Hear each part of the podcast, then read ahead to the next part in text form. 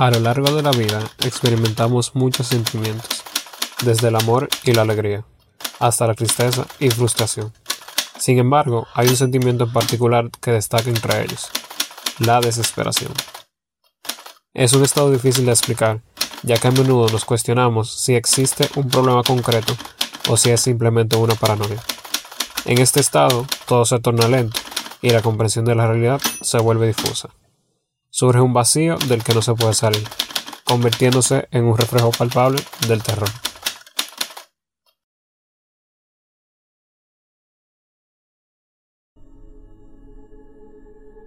En el rincón polvoriento del sótano de su nuevo hogar, Ana descubre un espejo antiguo, cuya superficie está cubierta de antiguas inscripciones. Su curiosidad vence al miedo y decide llevárselo del sótano a su habitación. Su madre entonces entró y contempló el misterioso espejo. Encontré este hermoso espejo en el sótano de la casa. Ah, la tía Yulisa me habló al respecto. Su madre tuvo este espejo por generaciones en su familia. Solo hay que hacer una limpieza y quedará perfecto. Cuidaré muy bien de él. Se habían mudado recientemente a una nueva ciudad, a una casa que formaba parte de una herencia familiar. La vivienda era antigua, llena de historia y cerca del bosque del oeste. El espejo en la habitación de Ana destacaba notablemente, en contraste con el resto de la habitación. Después de limpiarlo, reveló de ser de color negro, con detalles de alas y criaturas desconocidas, además de unos grabados en latín que Ana no podía reconocer. ¿Qué es lo que dice aquí? Puso su mano en las letras pero al final no le dio importancia y salió de su habitación. Poco sabía la chica de la verdad que ocultaba aquel espejo negro.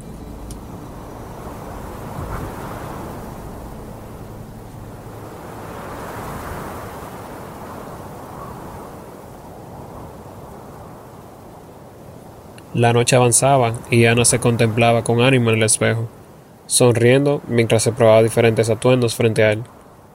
Nada parecía fuera de lo común, así que decidió dirigirse al baño.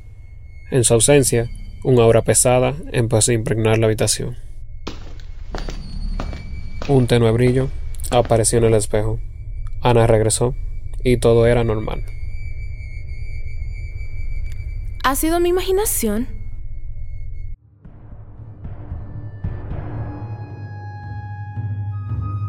De repente observa una figura similar a través del espejo.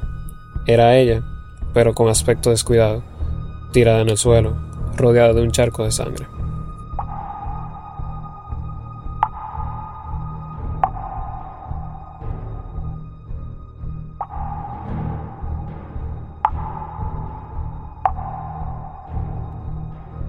No, no, no, no le entiendo.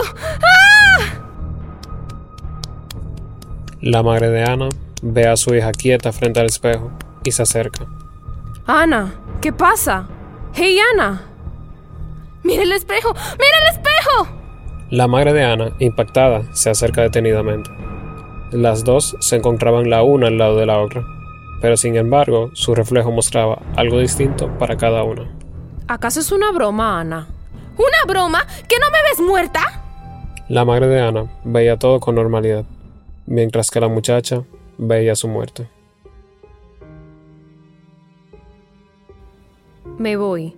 Ya es muy tarde para estar con estos juegos. No, no, no, no. Espera, espera, mamá. Haz algo, por favor. Ya basta, Ana. Aquí lo único muerto vas a ser tú si sigues con esto. ¿Quieres una solución? Aquí la tienes.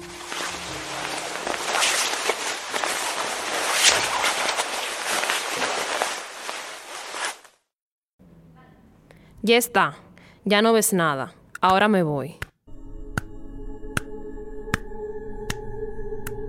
¡Espera, mamá!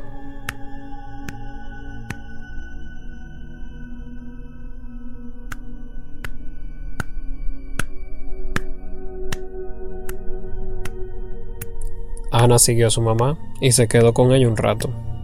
A medida que las horas pasaban, la angustia de Ana desapareció Decidió volver a su cuarto y recurrir a dormir para olvidar lo pasado. La mayoría de historias termina con un final feliz. Este no es el caso, pues las emociones humanas son el principal motor de las acciones. Y la desesperación fue más fuerte. Ana se suicida.